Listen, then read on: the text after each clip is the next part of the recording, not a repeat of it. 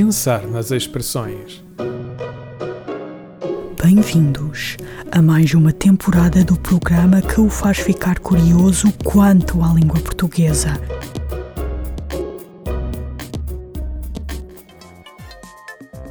Bem, neste episódio trago-vos uma expressão também ela engraçada, porque basta imaginá-la num sentido literal que ganha logo muita piada.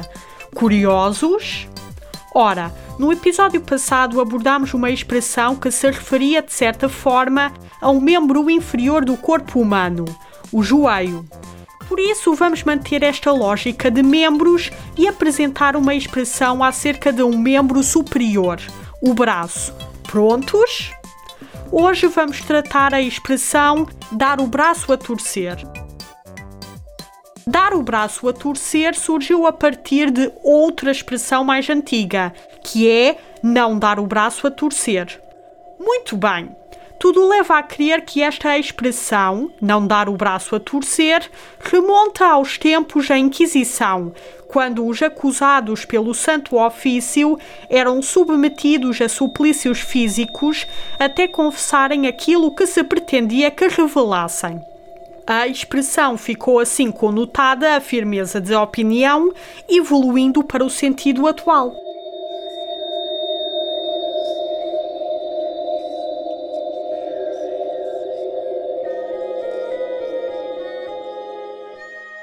Bom, eis que chegamos ao fim de mais um episódio.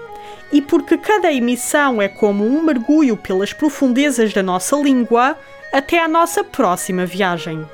E não se esqueçam de até lá fazerem esse tal mergulho com muita atenção e curiosidade, por forma a encontrarem as pérolas da língua portuguesa. Até lá!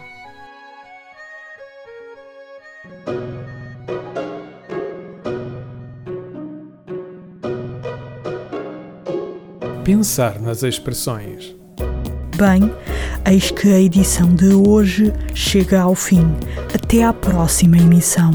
Não se esqueçam de, até lá, serem curiosos quanto às expressões que costumam usar. Este programa foi gravado nos estúdios da Universidade Autónoma de Lisboa.